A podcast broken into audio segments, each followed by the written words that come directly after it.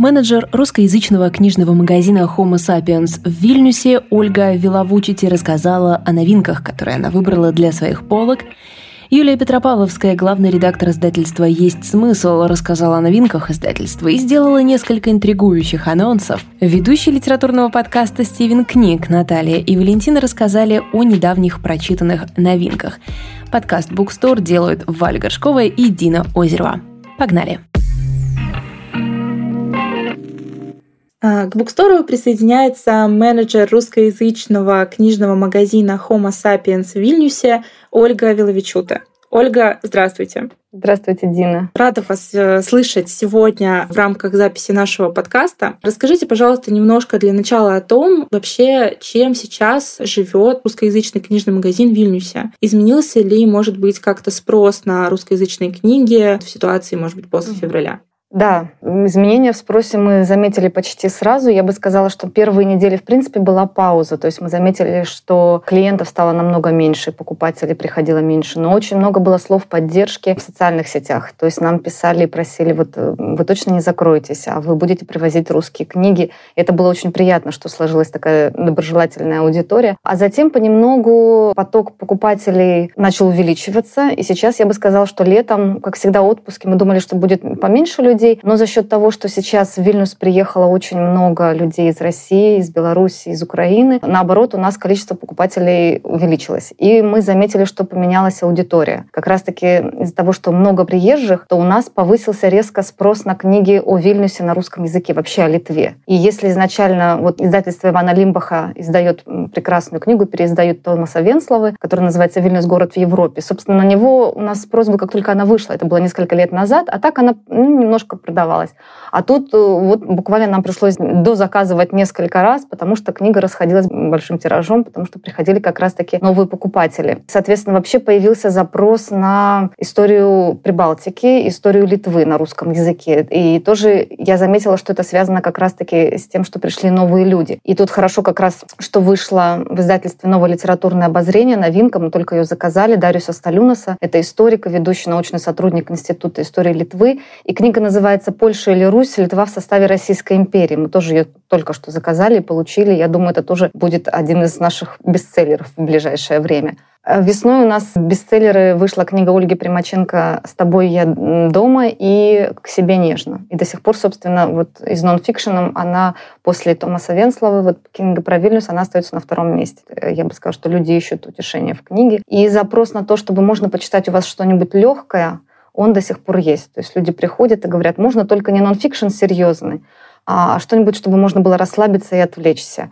Поэтому берут фэнтези, берут современные романы, и, конечно, детская литература. Она всегда, собственно, пользуется спросом, потому что даже бывает, что приходит большая литовскоязычная есть аудитория, то есть они приходят, говорят на литовском, но просят книги на русском либо для родителей, бабушек, дедушек, либо для детей, потому что дети осваивают второй русский язык. Ну, очень вообще отрадно слышать, что спрос есть и что он увеличивается. И приятно слышать, что люди, которые приезжают в Литву, они хотят что-то узнать про историю, про культуру этой страны, потому что многие действительно те, кто эмигрирует, может быть, даже планируют остаться там надолго, и что они вот так ответственно подходят к вот этому своему решению.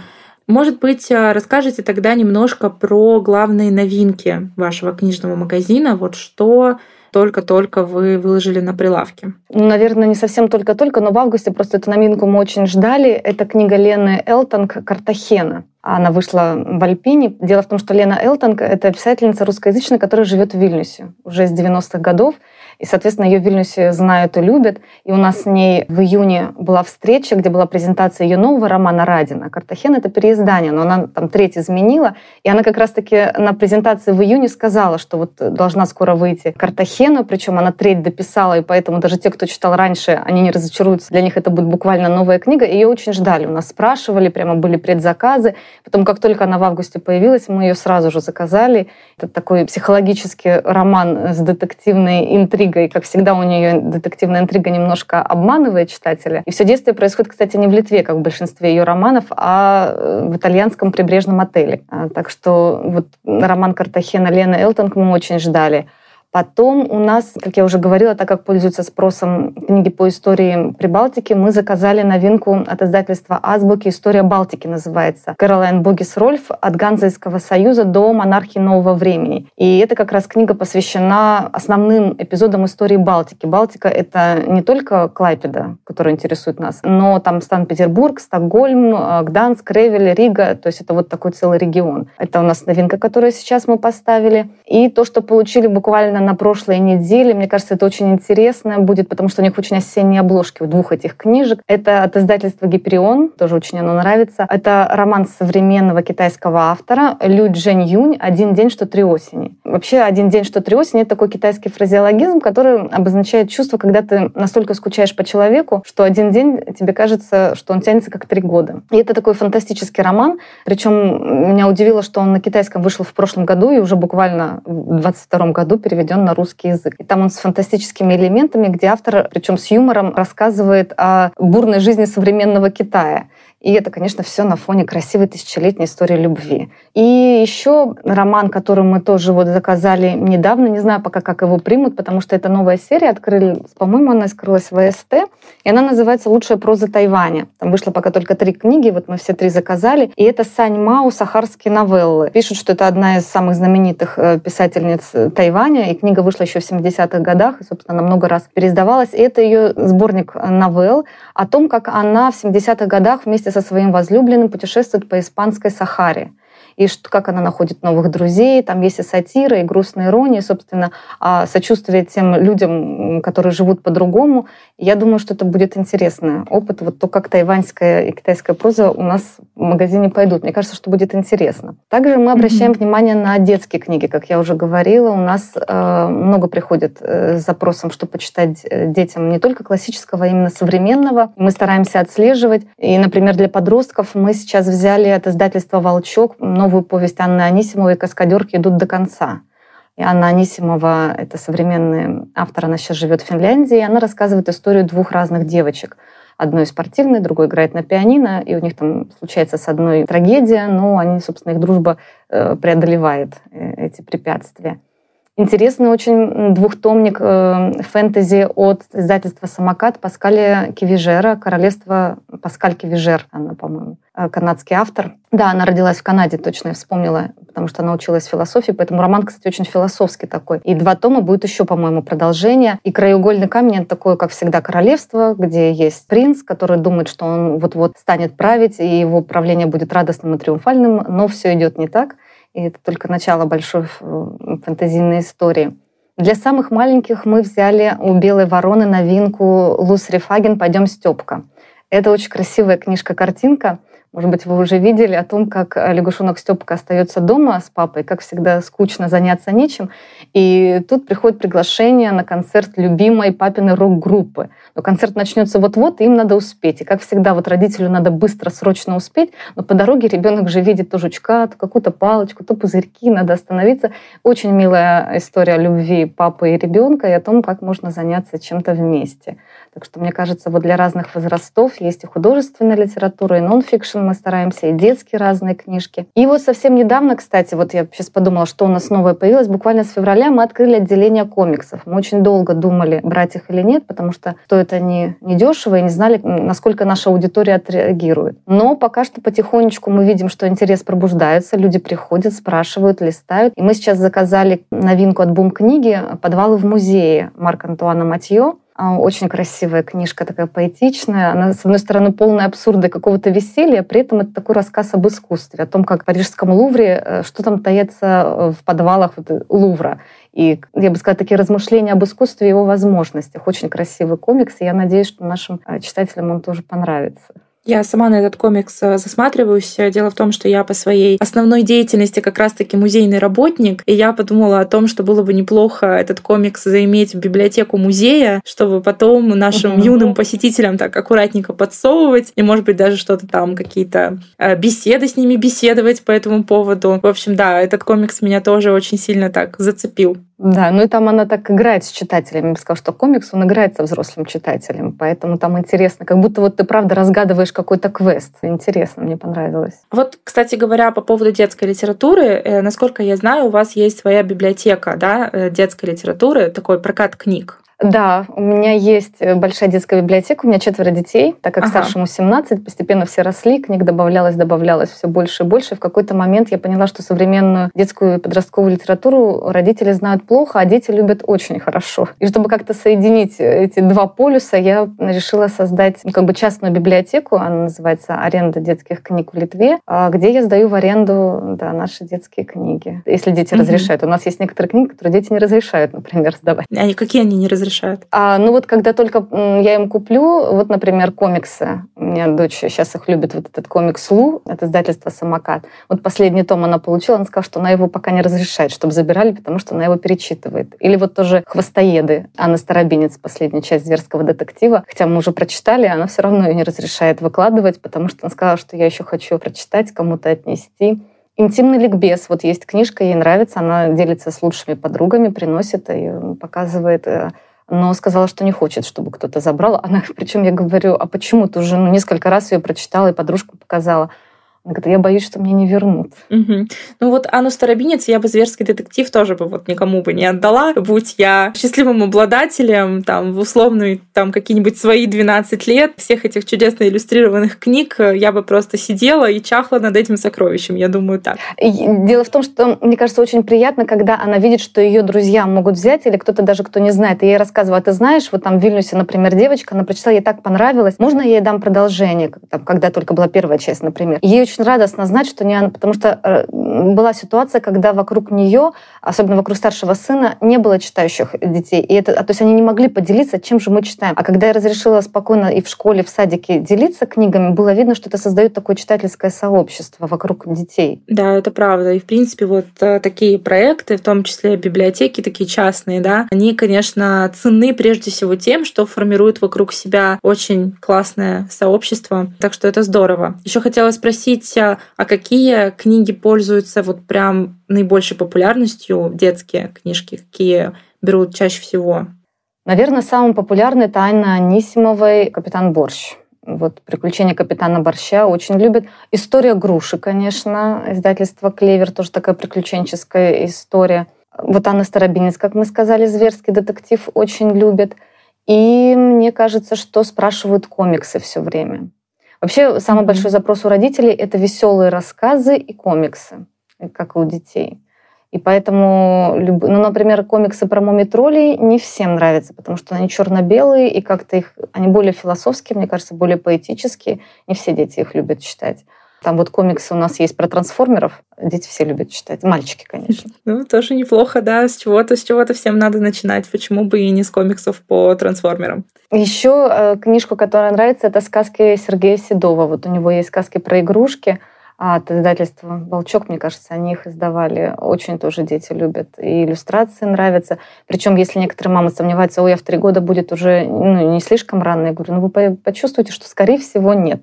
И правда, дети очень любят это его сказки, несмотря на их юмор, современность и такую игру со словами но очень любят. Отлично. И вот еще хотела в завершении спросить, расскажите про какое-то, может быть, свое книжное открытие последнего времени, может быть, книга, которую вы прочитали недавно, которая вас очень зацепила и вдохновила? Наверное, не то чтобы это было открытие, скорее это была очень ожидаемая книга. Я очень ждала четвертый том фэнтези-цикла Ленор Горалик о мире Венесаны и «Черный огонь Венесаны», я сразу увидела, когда она выложила на своем сайте, собственно, в открытый доступ, и можно было прочитать. Но мне настолько нравится издание э, с иллюстрациями, я думаю, нет, я дождусь четвертого тома. И вот полгода я ждала и очень переживала, что может не выйти, зная проблемы э, книгоиздания в России, думала, вдруг не выйдет. И тут она вышла, я домой привезла, я вижу, что он маленький. Я помню, как вот я буквально тянула, я понимаю, что я прочитаю ее за час. Я вот тянула минуты, медленно-медленно читала, перечитывала. И мне очень нравится этот цикл, потому что она заявлена, наверное, как фэнтези для подростков, подростков, там главной героине Агате получается 12 лет, но у меня такое ощущение, что это важный текст для взрослых тоже, потому что там мир-то очень взрослый показан, там фантастический мир такой Венеции, какой-то только фэнтези, да, мир там камня и воды,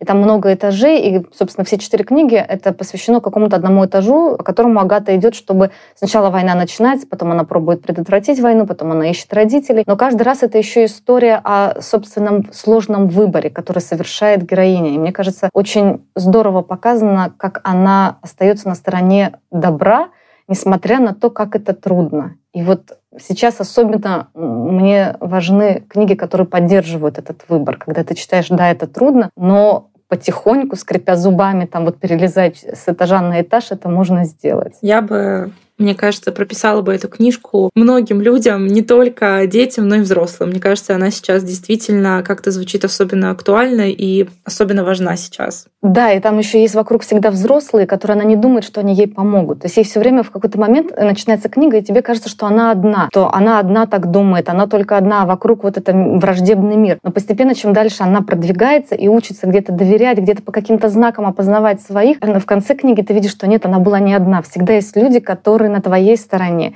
И вот найти этих людей на твоей стороне, вот на стороне правды, мне кажется, это, да, очень поддерживающее чтение. Да, спасибо вам большое. Мне кажется, на такой воодушевляющей ноте мы все сейчас должны отправиться читать эту книгу. Э, Ольга, спасибо э, вам большое. И всех, конечно, приглашаю в книжный магазин Homo Sapiens в Вильнюсе. Если будете в Вильнюсе, заглядывайте обязательно. Спасибо большое. Ждем вас. К букстору присоединяется Юлия Петропавловская, главный редактор издательства «Есть смысл» благотворительного фонда «Нужна помощь». Здравствуйте. Добрый день, привет. У нас э, в нашей библиотеке партнерского материала в Нижнем Новгороде есть такой список э, книг, которые мы хотим купить. И когда мы как-то зашли на ваш сайт, там просто появилось все книги со ссылкой э, на ваш сайт. И мы не успели купить сами ни одну, потому что читатели задонатили нам, в принципе, почти все, что у вас выпускалось. И надо сказать, что эти книжки уже очень потрепанные, потому что их очень активно берут. Так что я пользуюсь этой возможностью вам сказать спасибо за все эти замечательные и полезные спасительные книжки. Здорово. Я очень рада, что вы нас знаете. Это приятно. Теперь хочу, чтобы вы рассказали, что последнего выходило самое-самое новое, что читатели могут прямо сейчас уже купить в магазинах или на сайте, и что будет выходить в ближайшее время. Я, наверное, начну с нашей горячей новинки. Это книжка «Право на гнев. Почему в 21 веке э, воспитание детей и домашние обязанности до сих пор лежат на женщинах». Это исследование американки Дарси Локман, которая задалась, собственно, этим вопросом, когда она родила второго ребенка и стала замечать, что что-то ее прекрасный прогрессивный муж как-то ведет себя странно и недостаточно помогает по дому, что менеджерские все обязанности, так, так называемая невидимая работа лежат на ней, и все попытки убедить его, что, в общем, он должен включаться в родительства и в быт на таком же уровне, как она, ну, почему-то сталкивались с какими-то все время проблемами. Она стала изучать эту тему, она провела очень много интервью с женщинами в разных штатах, в разных странах, с разным уровнем достатка, разными профессиями и так далее. И она заметила, что женщины не только обнаруживают себя в схожих ситуациях, но и используют одни и те же выражения, одни и те же оправдания, говоря, что, ну, а мой-то еще не, не, не так плохо, хотя бы там помогает как-то и так далее. Ну, в общем, она стала брать интервью у антропологов, у историков, у социологов, у психологов для того, чтобы разобраться, есть ли какие-то, ну, в частности, там, биологические или психологические предпосылки к тому, что женщины, допустим, там, более успешны в воспитании детей или в ведении быта. Оказалось, что это все иллюзии, что это все выгодные, в частности, мужчинам, да, с их привилегиями, мифы, которые они всячески поддерживают, и мы, женщины, тоже это поддерживаем. В общем-то, получилось такое достаточно увесистое и серьезное исследование, которое я рекомендую тем, кому интересна эта проблема на глубоком уровне. То есть это не просто такой крик души, это действительно серьезная научно-популярная книжка. Это, вероятно, самое эпичное, самое эпичное выигрывание спора между супругами в истории, когда ты зашла реально очень далеко в поиске аргументов.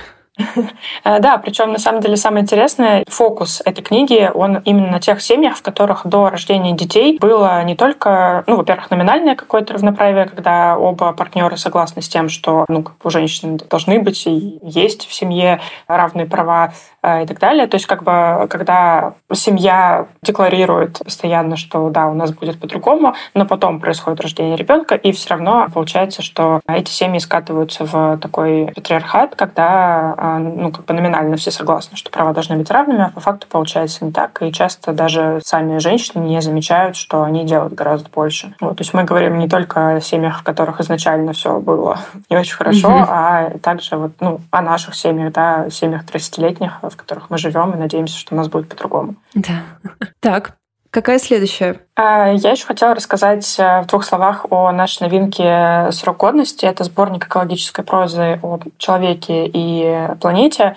Мы его сделали совместно с школой литературных практик под кураторством Жени Некрасовой. Это сборник, он у нас вышел в электронном только виде. Мы поддерживаем экологию и планету, хотя на самом деле понятно, что грозит нам, конечно, кризис издательской отрасли. Если мы отказ... можем отказываться от бумаги, мы отказываемся от бумаги. То есть тут есть еще и а, такие практические причины. Ну, в общем, во всяком случае, это сборник такой эко-прозы, который возник по результатам экологической лаборатории в школе литературных практик, когда студенты и студентки а, изучали, а, собственно, эко-письмо и пытались разобраться, рефлексировать на тему того, как а, каждый из нас может позаботиться о планете, каково место человека в Вселенной, кто такой антропоцен и когда же, наконец, уже будет апокалипсис или его не будет, а будет что-то другое. Ну и это такая эко-проза в широком смысле, потому что, например, некоторые тексты посвящены там, экологии тела, некоторые в очень широком контексте смотрят на Вселенную, то есть это не только проблемах проблемы непосредственно экологии, но и проблемы, например, геополитики и так далее. Соответственно, если хочется какой-то такой очень авангардной прозы на гребне современной э, литературы, то добро пожаловать в наши литературные эксперименты, потому что это, наверное, самый экспериментальный наш сборник. Мы очень много спорили на тему некоторых текстов, которые некоторым из нас кажутся даже слишком эпатажными, но мы решили, что, окей, если мы говорим о будущем и о том, что нас всех ждет, поскольку мы не знаем, что нас ждет, то давайте мы дадим просто трибуну разным авторам, которые фантазируют очень смело на эту тему. Ну, как я уже сказала, эта книжка вышла только в электронном виде, и 10% с электронных продаж пойдут в фонд «Второе дыхание», который занимается у нас как раз повышением экоосознанности в обществе. Очень бы хотелось, да, чтобы эта дискуссия вообще не пропала с радаров, потому что понятно, что экоосознанность в наши в данную минуту кажется не приоритетной, но однажды пригодится. Хотела ответить на твою ремарку о том, что сейчас как будто бы не до планеты и не до осознанности, но на самом деле понятно, что сейчас как раз-таки такой очень опасный период, когда мы можем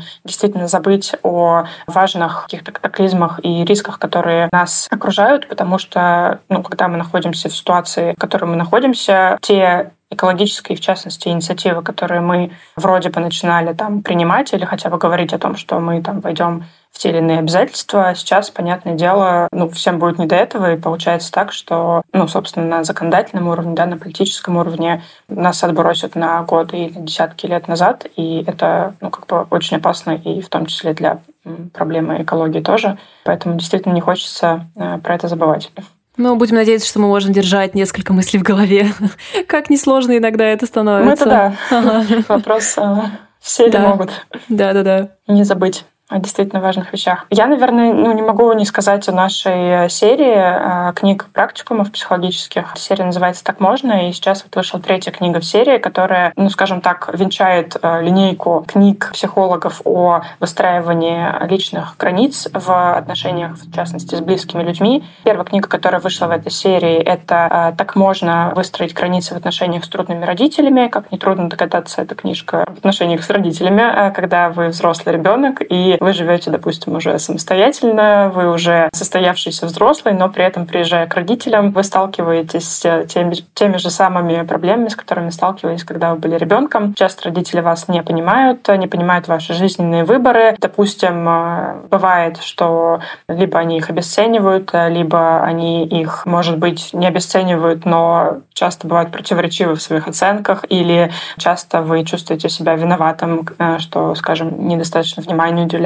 родителям. Ну, в общем, они себя ведут так, как вам бы не хотелось, чтобы они себя вели, вам бы хотелось, чтобы отношения были более уважительными, основанными на доверии и взаимопонимании, но, к сожалению, если это не так, то вот эта вот книжка про отношения с трудными родителями, она дает прям очень конкретные, конкретные инструментарии, как э, себя вести, что говорить, как инициировать беседу, как э, отвечать на, например, манипуляции, на какие-то попытки свернуть диалог или свернуть его куда-то не в ту сторону. Ну, то есть это такой прям практикум, там есть упражнения, там есть места для записи, можно записывать, э, планировать беседу с родителями, рассказывается о том, как использовать э, ресурсы других родственников, там, допустим, чтобы они не мешали вести этот диалог или чтобы они, наоборот, помогали, как возвращаться к договоренностям, которые уже были достигнуты, когда конфликт начинает опять разгораться и так далее. В общем, эту книжку серии я очень рекомендую. Она в ней ноль воды и сто процентов пользы. Вторая книга этой серии а, «Так можно сохранить себя в разговорах конфликтные темы».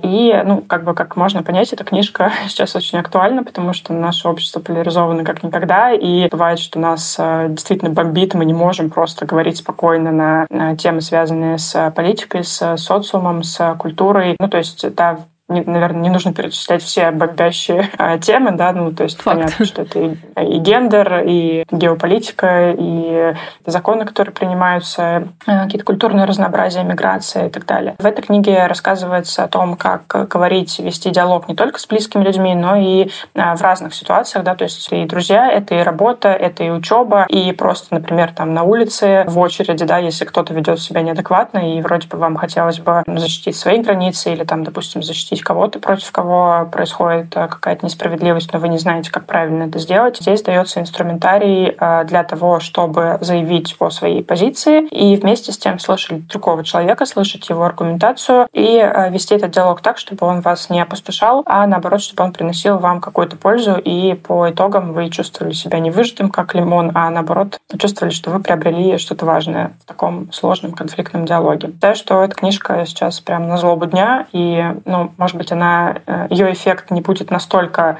э, революционным, как вот в первой книге, потому что в первой книге после первой же беседы прям чувствуется, что книга помогает. Здесь, конечно, такой более долгосрочный эффект, но нам всем точно нужно учиться быть э, более терпимыми, более контактными, потому что мы видим сейчас, что действительно в обществе ну, как бы огромная пропасть да, между людьми разных взглядов, и мы просто не можем найти общий язык. И Третья книжка, которая, собственно, только-только сейчас поступила в продажу, это «Как можно выйти из отношений, которые причиняют боль». И она посвящена эмоциональному абьюзу. Она дает конкретные инструменты и практики, и рефлексии и так далее а, для людей, которые находятся в каких-то болезненных, созависимых а, отношениях, в отношениях, где их обесценивают, где им причиняют а, боль.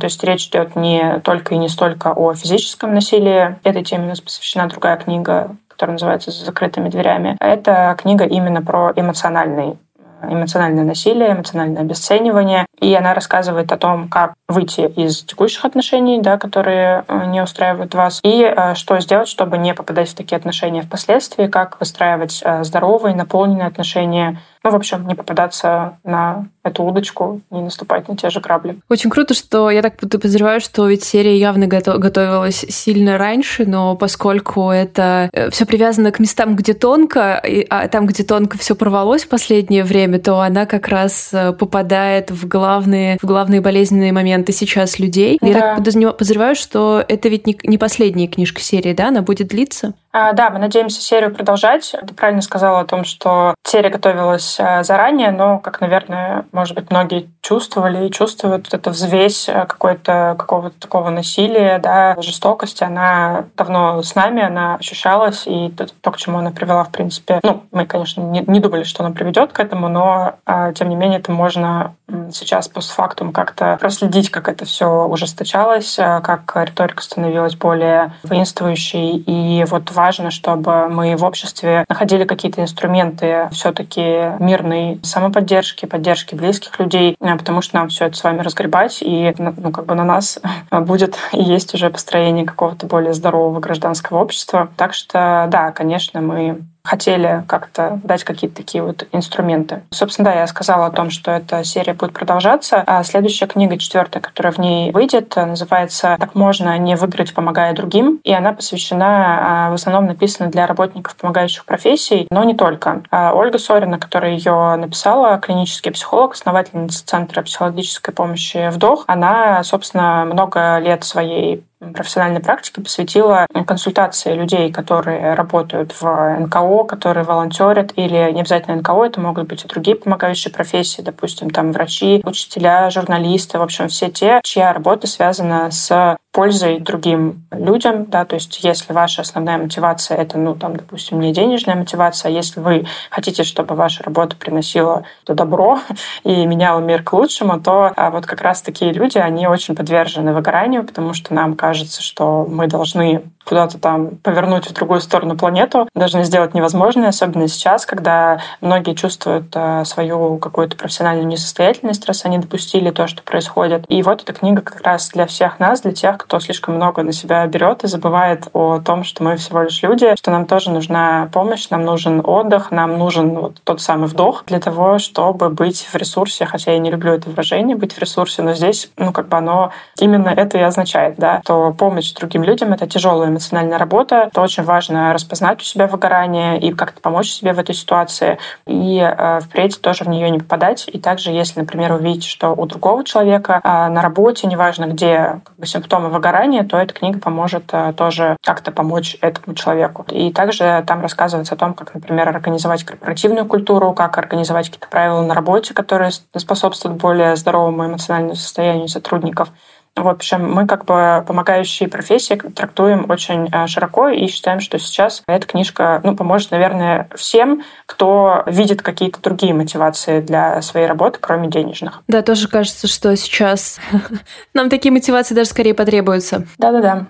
Э, ну, расскажу о последней, наверное, книге, которая тоже скоро выйдет. Это сборник тоже рассказов, но уже он выйдет у нас на бумаге. Называется «Бу. Леденящие душу. Сказки про буллинг». Мы его тоже сделали в партнерстве с Школой литературных практик, но еще с книжным стендап-шоу э, Кот Бродского это был open call э, на тему школьной травли. И, соответственно, по результатам open call получился сборник из 29 рассказов и еще одного экспертного послесловия про школьную травлю. И рассказы получились... Там, кстати, не только рассказы, там есть еще и несколько поэтических э, текстов, эссе, ну, в основном рассказы. А сборник получился, в отличие от сборника экопрозы, очень э, таким для широкого читателя, то есть он понятный, там есть, почему мы назвали вообще их сказками, а потому что там есть есть э, такие фантастические мотивы, сказочные мотивы. То есть мы пытаемся с разных сторон посмотреть на проблему школьной травли. В частности, обращаемся к опыту хорроров, э, готики там 19 века и так далее, для того, чтобы э, показать, что эта проблема действительно страшная, что часто благоприятный исход возможен только как бы как Deus Ex Machina, да, какой-то фантастический, когда, допустим, там какая-то от девочки отделяется тень и крушит школу, потому что иначе не никаким образом не избежать этой травли. Или когда мальчик призывает на помощь медведя с липовой ногой, который там его спасает, или э, такие фантастические сюжеты. Ну, в общем-то, мы хотели как бы всей этой метафоры сказать, что часто история о буллинге в современных школах воспринимаются как какие-то сказки, да, преувеличения, что подумаешь, мы все через это проходили, что это дает какую-то закалку, да, там делает человека более выносливым, но на самом деле понятно, что э, выносить такое никто не обязан, и что это большая большая социальная проблема. И для нас это такой топик-стартер для того, чтобы в сентябре, ну, наверное, уже в конце сентября, когда книга выйдет, поговорить э, с школьниками, с подростками, с учителями, с родителями, с э, работниками фондов, которые занимаются проблемой школьной травли, найти какой-то диалог, найти какие-то конструктивные решения, чтобы э, в российских школах этого было меньше. Это, правда, невероятно важные темы, и мне понравилось, что ты сказала про включение каких-то магических решений, потому что mm-hmm. буквально недавно мы как-то в подкасте обсуждали, э, что удивительно, сколько назад ты можешь отмотать фильмы и книжки, всегда эта тема была. То есть как будто бы это проблема, которая существует с дня основания первой школы, но никто за все это время не нашел решения, как же нас, таких безумных детей, усмирить. И э, не кажется, что в ближайшее время, учитывая все, что ждет российскую школу, что это пойдет вообще на пользу тому, чтобы психологическое состояние детей внутри этих школ было более миролюбивое. Что-то к этому пока не идет. Да, конечно, это же просто симптом. То есть, когда дети чувствуют себя сами нелюбимыми, неуверенными в себе. А, ну, и мы, кстати, говорим сейчас про детей. На самом деле, буллинг практикуют не только дети, но и, например, учителя и mm-hmm. взрослые люди по отношению к своим детям, ну, получается, к одноклассникам, да, своих детей. То есть это совершенно разные ситуации, которые сборнике описываются. И, конечно же, часто это от неустроенности, от какой-то собственной несамодостаточности. И пока у нас будут все эти проблемы токсичности и того, что сейчас называют там дисциплиной, воспитанием а, патриотизма и так далее, это все будет, потому что это, это будет всегда результатом пропасти между тем, как ты на самом деле чувствуешь, и тем, как тебе говорят чувствовать. Ну, что могу сказать? Большое вам спасибо за вклад в то, что вы уменьшаете вообще эту пропасть, выкладывая книжные стопочки между проблемами и нами, кто с ними сталкивается. А, очень ждем всех новинок. Спасибо, что нашли время рассказать про них в Буксторе. Спасибо большое, приглашайте еще. Ну что, друзья, у нас сегодня самый настоящий коллап века потому что к подкасту Bookstore присоединяются ведущие моего любимого подкаста Стивен Книг Валентина и Наталья. Девочки, привет! Привет! Инна, привет! Итак, кто хочет начать и рассказать про свою первую рекомендацию, про свой первый книжный совет? Наташа, давай ты. Я как учительница в школе. Да-да-да, а я руку подняла. Я предлагаю, чтобы начала Валентина, как самая читающая из присутствующих по количеству книг, заявленных в ее блоге. Интересно. Если возражения не принимаются, тогда все, Валя к доске, вперед. Так как возражения не принимаются, да, как уже сказала Дина, придется начать мне. Я подготовила доклад про три книги, которые я прочитала. Этим летом? Да. Так как сегодня у нас тема новинки, ну, собственно, как и в принципе в подкасте Bookstore, да, любим поговорить про новинки. Да. Эм, у меня сегодня новинки объединены тематически. Это новинки написанные на русском языке, опубликованные в 2022 году. Больше ничего общего абсолютно у этих книг нет. И, э, собственно, начнем. Первая книга, о которой я хочу рассказать, и вы, конечно, дорогие слушатели, не видите, но я сейчас ее показываю нашему собранию, это книга Павла Пеперштейна и Нейра Пеперштейна. Называется она «Пытаясь проснуться». Это сборник рассказов, который сделан в такой необычной коллаборации, которую я читаю, например, впервые. Это Павел Пепперштейн и нейросеть, обученная на текстах Пепперштейна, которая написала тексты, естественно, отобранные редакторским коллективом, а потом уже Павел Пепперштейн, изучив тексты, которые предложили ему за авторством нейросети, уже написал в коллаборации именно с нейроавтором а, определенные рассказы. Ну, если вы читали Пеперштейна, то вы знаете примерно чего ожидать. Если не читали, ждите отборную психодель, потому что здесь есть реверсивная репка, есть кабалок, то есть колобок, или, например, такой персонаж, как Холмс, потому что он живет в холмах. В общем, потрясающее, конечно, литературное путешествие, похоже скорее на кислотный трип, но я думаю, что э, те условия, в которые поставили нас авторы этого сборника, не дают нам полностью окончательно скатиться в какие-то э, совсем психодельные дали, потому что авторы сборника очень хитрые люди.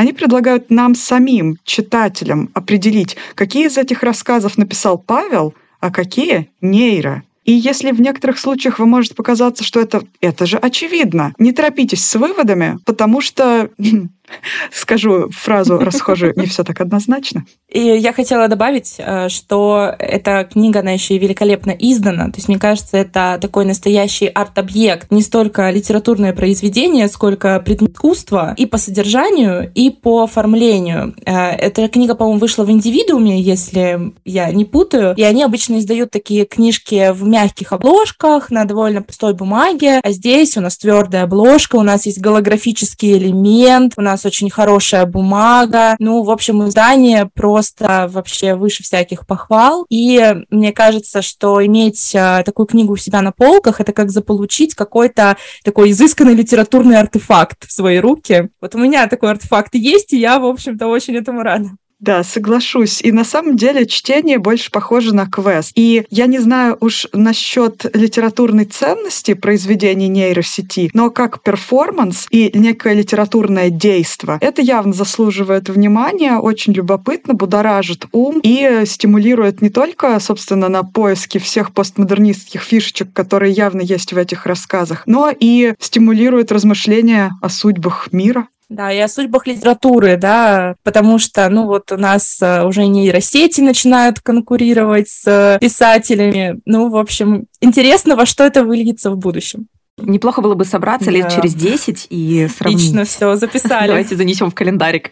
Окей, записала. Моя следующая рекомендация — это книга, которая уже совсем скоро появится, я думаю, у всех у нас в руках. Это роман Аси Володиной «Протагонист». Эта книжка просто потрясающе написана как будто лично для меня, потому что Ася Володина — это в каком-то смысле моя коллега, она тоже преподает в университете, и она написала о том, что знает не понаслышке, что знает лучше всех, и я просто идеальная аудитория целевая для этого романа. Мои коллеги уже побежали его предзаказывать. Роман называется «Протагонист» и начинается с того, что студент совершил самоубийство, так как не сдал зачет. И в своей предсмертной записке обвинил свой факультет и преподавательницу немецкого. О, Господи, как у меня просто после этой предсмертной записки сердце начало обливаться кровью. Вообще, на самом деле, опять же, все не так просто, и в этой книге действует много нараторов, которые рассказывают свой взгляд на одну и ту же ситуацию, а вот сам протагонист Никита, который совершил самоубийство, здесь говорит и вообще от его лица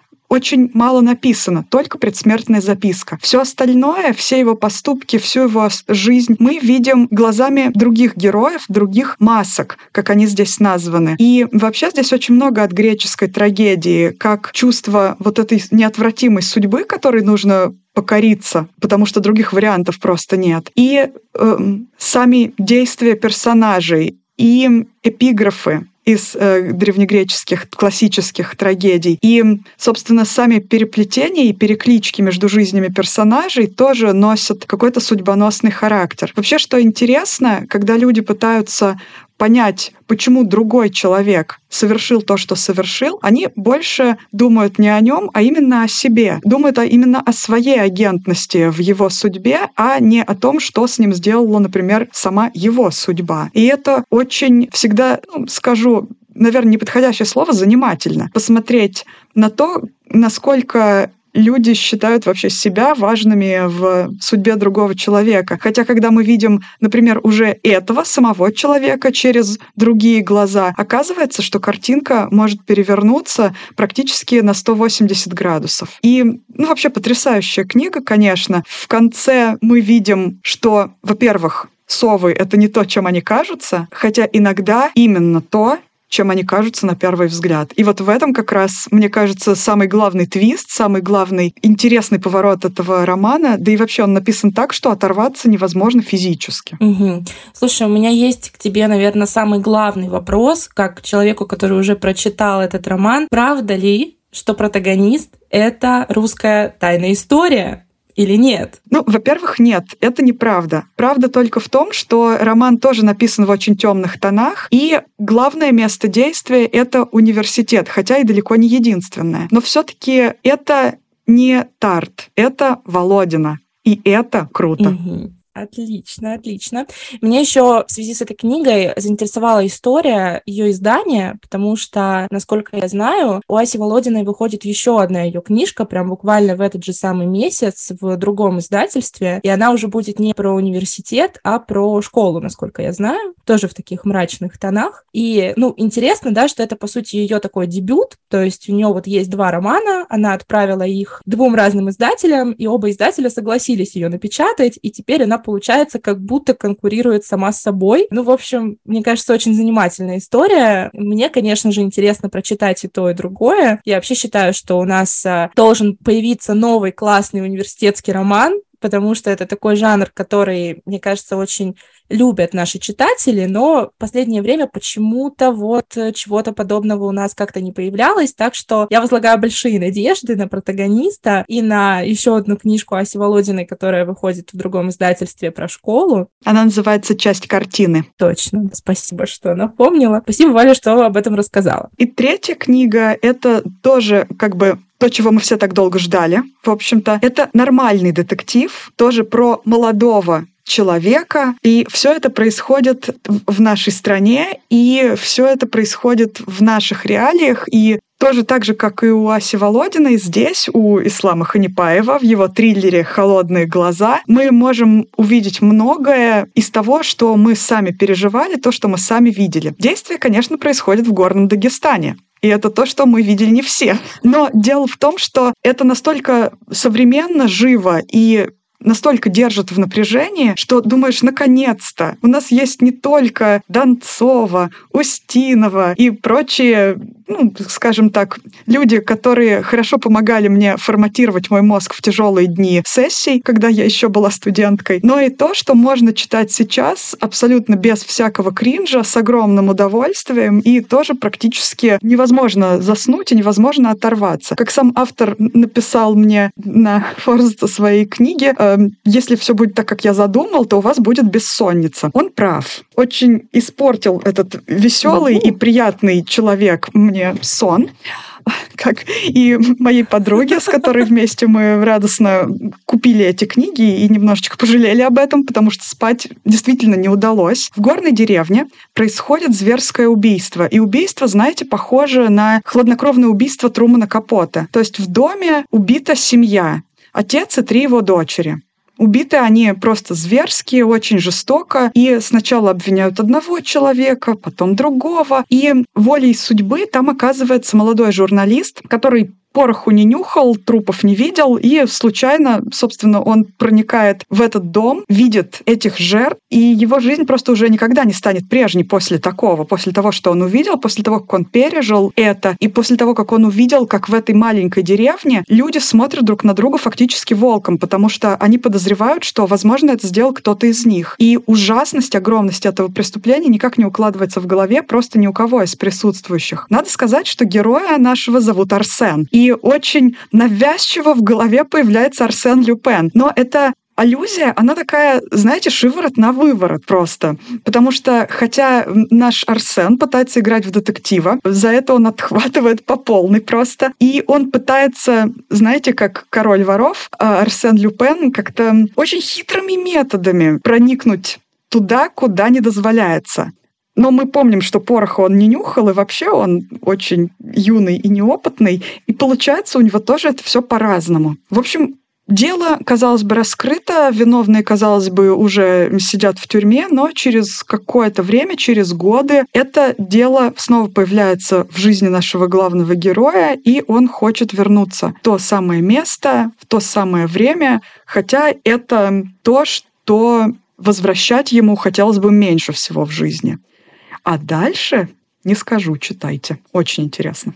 Валентина так рассказала, что мне прям сразу хочется начать читать. Я вообще боюсь такие вещи читать. Я очень впечатлительный человек. Я даже почти перестала слушать True Crime подкасты, а тут уж прям как-то мне нужно знать, что же там было. Всем нам нужно. Это очень-очень-очень потрясающе напряженный триллер. Да, Ислам Ханипаев вообще такая какая-то молодая, яркая звезда современной русскоязычной литературы. Его дебютная повесть «Типа я», мне кажется, полюбилась очень многим. Мне кажется, я с этой повестью просто срослась намертво, потому что я сейчас буквально вернулась из школы критики в Ясной Поляне, и там я была, собственно, участницей семинара как раз-таки по повести типа «Я Ислама Ханипаева», поэтому просто я, мне кажется, уже внутри этого текста где-то существую э, ментально. Но я очень рада, что Э, ислам решил написать детектив, э, потому что вот как я жду возрождения университетского романа на русском языке, так я жду возрождения детектива на русском языке. И до этого моей отрадой был Максим Сонин с его трилогией про детективку Мишку Миронову. Выходили э, эти книжки в издательстве Popcorn Books, и такие прям свежие, интересные истории у Максима Сонина. И тоже, кстати говоря, не сконцентрированы на столицах, потому что уход от э, москвоцентризма и столицы центризма — это вообще тема, которая меня очень волнует в современной литературе. И я порадовалась, когда Максим Сонин третью часть своего детектива принес в Петрозаводск. У меня это вообще тут недалеко от Мурманска, так что знакомые мне территории. Ну и вот Ислам Ханипаев, разумеется, пишет про свой родной Дагестан, пишет э, честно, пишет откровенно, э, без каких-то розовых очков, но при этом и не скатываясь в какую-то ненависть, да, пренебрежение. То есть он пишет с уважением, но при этом честно. Это мне, конечно, в его прозе очень и очень нравится. Я все еще на 36% процентах э, в прочтении холодных глаз, но после, в общем-то, рассказа Валентины я чувствую, сегодня я эту книжку дочитаю. Мы сейчас быстро дозапишем и вперед. Да.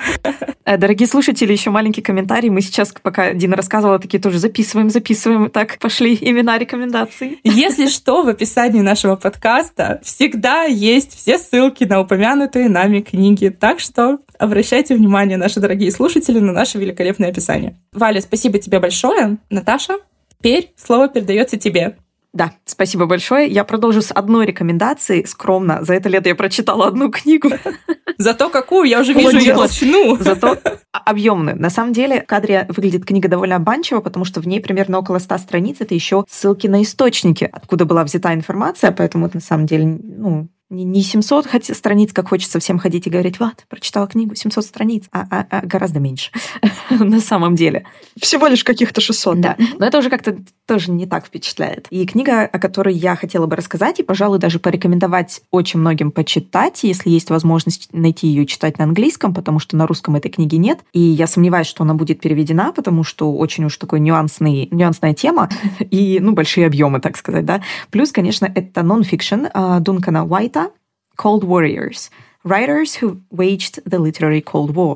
Я позволю себе свободно перевести название происходящего, чтобы стало немножко понятнее. Uh, «Холодные войны», я бы прям так так эпично и перевела. Это книга о писателях, которые участвовали так или иначе в холодной войне. Книга вышла в 2020 году, то есть она не совсем новая, но читается как никогда актуально. Несмотря на то, что в этой книге гарвардский профессор Дан Дункан, Данкан, Данкан Уайт в принципе рассказывает нам исторические события из жизни некоторых авторов в протяжении примерно с 1937 года примерно, с конца 1930-х и до падения Берлинской стены, ну и чуть-чуть после, события 91 года, собственно, немалоизвестные. И последующие несколько лет о жизни России, в частности, затрагиваются, читается как абсолютный триллер. Это шпионский триллер, детектив, местами психологический триллер, но на самом деле это действительно просто историческое наблюдение за жизнями разных писателей, особенно, конечно же, тех, кто отметился по ту или иную сторону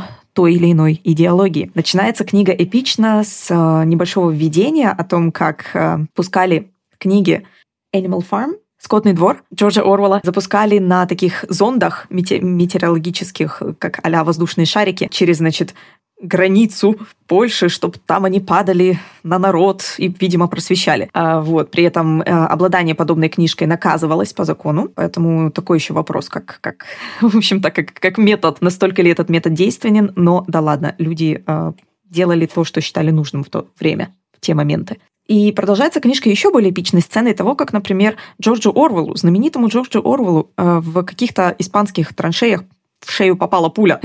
В общем, уже начав книгу так, вы понимаете, что там дальше будет только хуже, только интереснее, только более напряженно. И мне бы хотелось отметить, что Дункан Уайт, в принципе, он получил степень именно э, в, российской, в русской литературе в том числе, поэтому он не обходит эм, стороной истории очень многих советских писателей. Он много рассказывает об Ахматовой, об Исаке Бабеле. Кстати, э, собственно, Бабель и является первым автором советским, который попадает в эту историю. Да? То есть мы идем хронологически, немного прыгая по разным географическим территориям, немножко в Англии, вот в Испании, собственно, в Америке, ну и, конечно же, в Советском Союзе. И э, сразу начинаешь понимать, несмотря на весь кураж Хемингуэя и Орвала, несмотря на их все героические победы, поступки, как они рвались на все эти войны, внезапно ты читаешь историю Исаака Бабеля, которая заканчивается совсем нехорошо и полна просто такого ангста и мучения, что кажется, что вот то выдуманные истории, они как будто бы не настоящие. Особенно, когда ты знаешь все, что было с Солженицыным, что было с Ахматовой, с Пастернаком, Синявским, через что проходили эти люди, что очень четко описано, в том числе включая некоторые транскрипты судебных дел Синявского. Кстати, очень интересно было бы когда-нибудь, может, где-то это обсудить, где он говорит именно о силе литературы и ее взаимодействии с идеологией.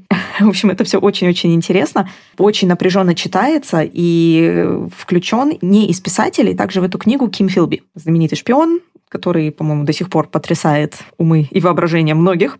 Его история также занимает очень большое количество глав. Вот. И несмотря на то, что он не являлся напрямую писателем, а, это вот одна из тех ключевых фигур, который взаимодействовал в том числе с разными редакторами, писателями, издателями.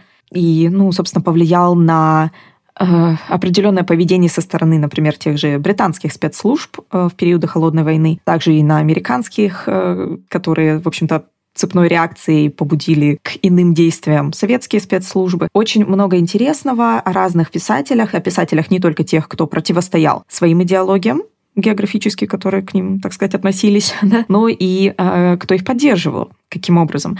Э, есть истории некоторых авторов, которые меняли свое мнение в процессе. Тот же Орвел э, начинал как убежденный социалист, однако очень близко познакомившись в Мадриде с э, Коминтерном, э, он довольно быстро сменил, так сказать, переобулся в воздухе, сменил свою направленность, а что мы и видим в его книгах в итоге. Чем, может быть, мне кажется, не идеален этот томик «Холодные войны» тем, что он не рассказывает так много о самих книгах, о самой литературе. То есть брать это надо уже зная. «Скотный двор», уже прочитав э, доктора Живаго, ну или хотя бы примерно зная, что происходило э, в этих книгах, чтобы понять на самом деле, какую силу имели все эти романы, почему за них сажали людей просто на десятилетия в тюрьмы, почему их вывозили э, постранично, а потом пытались собрать назад в нужном порядке, э, и как действительно рисковали все эти люди, почему писались под псевдонимами многие книги, и также наоборот, почему многие люди использовали свое влияние влияние, свою связь с идеологией, ну, чтобы что-то для себя выиграть, в том числе а, в отношении качества жизни. Очень глубокая книга, но в то же время понимаешь, что несмотря на то, что вроде 600 страниц, все, что тебе успели рассказать, это вот действительно хронологичные события в жизни авторов. А еще, на самом деле, как я уже сказала, читается прям как настоящий триллер. Там постоянно все со всеми спят, все друг друга знают, все пересекаются друг с другом каким-то образом. И тебе кажется, что как они без интернета это смогли делать? Каждый раз просто удивительные какие-то параллели между жизнями там авторов. Эм, Руальда Даля, который был атташе э, каким-то британско-норвежским где-то в Вашингтоне, приходит к нему жена Хемингуэя, говорит, вот муж хочет на войну, пустите. А то его не берут. А, собственно, да. Э, много-много интересного, иногда абсолютно абсурдные какие-то ситуации, и начинаешь смотреть на свою жизнь и думать, господи, откуда у людей столько нервов? Как скучно мы живем. Да, э, но с другой стороны, надо подчеркнуть, что актуальность этой книги не угасает, особенно чем ближе к концу книги ты подходишь, и уже начи... наступает эпоха 90-х в России, а уже не в Советском Союзе. Ты начинаешь видеть просто какие-то космические параллели, какие-то космические корни того, что мы имеем сейчас, а, именно в литературном мире потому что книга в первую очередь направлена именно на историю литературы и историю книги как таковой, а не политическую историю. Но именно в этом и аргумент Дункана Вайта главный о том, как тесно связана литература то, о чем пишут. И мне кажется, поэтому особенно интересно сейчас говорить о новинках, потому что мы вот сейчас будем видеть, как рождаются новые авторы и как э, та самая миллениальская проза, например, грубо говоря, да, продолжает формироваться для нас на постсоветском русскоязычном пространстве во что-то новое. Да, соответственно, вот эта книжка про холодных воинов было бы очень здорово, если бы ее перевели, но, как я уже сказала, ее объемы и тематика, скорее всего, не позволят. А, поэтому, если есть возможность как-то ее в других видах читать, я очень советую. Ну, как минимум, хотя бы почитать, кто с кем спал. Столько сплетен, столько сплетен. Скандалы, интриги, расследования. Чувствую в этом какие-то вайбы Ильеса, только вот про писателей, да, и вот немножко, да, другой, другой ракурс, другой угол зрения. Вот слушала тебя и думала о том, что очень много э, вот было разговоров, э, наверное, весной, в первой половине года про то, что почему-то искусство больше ни на что не способно, литература больше ни на что не способна, что она как будто бы не выполнила свою самую главную задачу, да, там, привить какие-то гуманистические ценности. Но мне кажется, что вот как раз э, пример этой книги доказывает, что на самом деле это не так, и что были в истории такие выдающиеся литературные произведения, которые, правда, повлияли на людей, и искусство способно влиять на людей, несмотря ни на что. Поэтому важно, важно им заниматься, важно писать, важно читать, важно издавать, важно редактировать, важно рассказывать об этих книгах в подкастах в том числе. Так что, девочки, Валя, Наташа, спасибо вам большое. Я вообще получила огромное удовольствие от этой записи и жду с большим нетерпением возвращения вашего подкаста. До новых встреч. Спасибо, Дина. Спасибо огромное. Приятного чтения. Пока. Пока. Всем пока. Спасибо всем, кто послушал весь Bookstore. Если у вас есть на это желание и время, оставьте нам оценки в приложениях, где вы слушаете этот подкаст. Это очень поможет нам и читателям встретиться. И если вы хотите, чтобы мы кого-то пригласили, подобрали вам книгу, обязательно пишите нам в наши соцсети. Все ссылки есть в описании к этому эпизоду. Отличного вам чтения. Пока, ваши Валя и Дина.